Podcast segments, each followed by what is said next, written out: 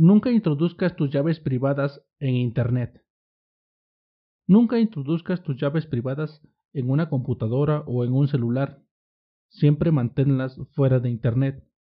Al manipular tus llaves privadas en la computadora o en navegadores, puedes ocasionar que tu Bitcoin sea comprometido, ya que puede que exista un virus malicioso y robe tu información. Aunque todo esto que menciono suena alarmante, Debo decirte que en muchas ocasiones los poseedores de criptomonedas no pierden sus llaves privadas por un hackeo ni por un virus que hayan tenido en su computadora o que hayan pescado en el Internet.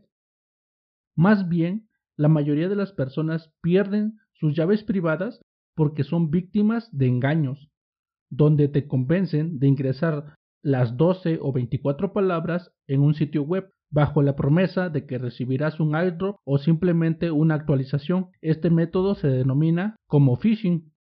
El phishing es la actividad maliciosa empleada por defraudadores cibernéticos con el fin de obtener información que sirva para robar información específica que tenga que ver con datos personales, como lo son cuentas bancarias, números de tarjeta de crédito, etc.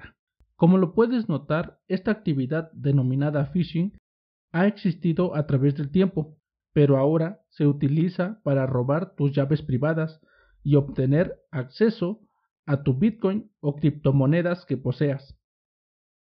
Tienes que prestar atención si no quieres ser la siguiente víctima de estos defraudadores. Toma en cuenta que ningún software de criptomonedas, como una wallet de Bitcoin o una hardware wallet, en ningún momento deben solicitarte que ingreses el conjunto de palabras secretas para que puedas acceder a tu cartera u obtener una actualización de firmware. Si en algún momento te topas con alguna actividad sospechosa, mantén la calma y no ingreses por ningún motivo algún dato que pueda poner en riesgo tu dinero. Haz tu investigación y averigua la legitimidad del producto que estás usando. En caso de que continúes con la duda, no la sigas utilizando. Como bien lo mencioné, los ataques de phishing se concentran en personas que carecen de experiencia en el manejo de sus llaves privadas, así que ofrecen una supuesta recompensa para que te sientas atraído al fraude. Tus llaves privadas o palabras de recuperación nunca las debes de compartir, mucho menos ingresar en una página de internet que te dice que te regalará un iDrop o que es necesario una actualización de software para poder utilizar tu cartera.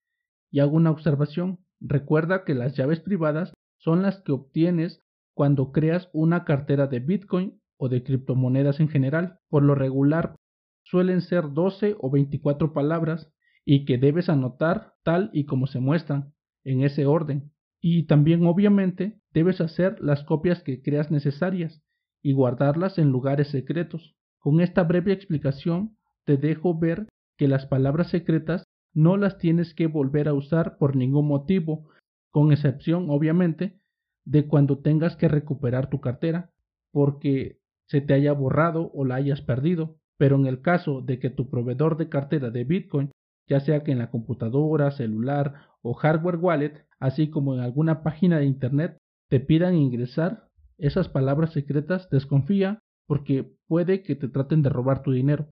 Toma las precauciones correspondientes, nadie debe pedirte tus claves privadas y si lo llegan a hacer ya sabes que se trata de un phishing. Suscríbete y deja tu valoración de 5 estrellas, eso me sirve para llegar a más personas.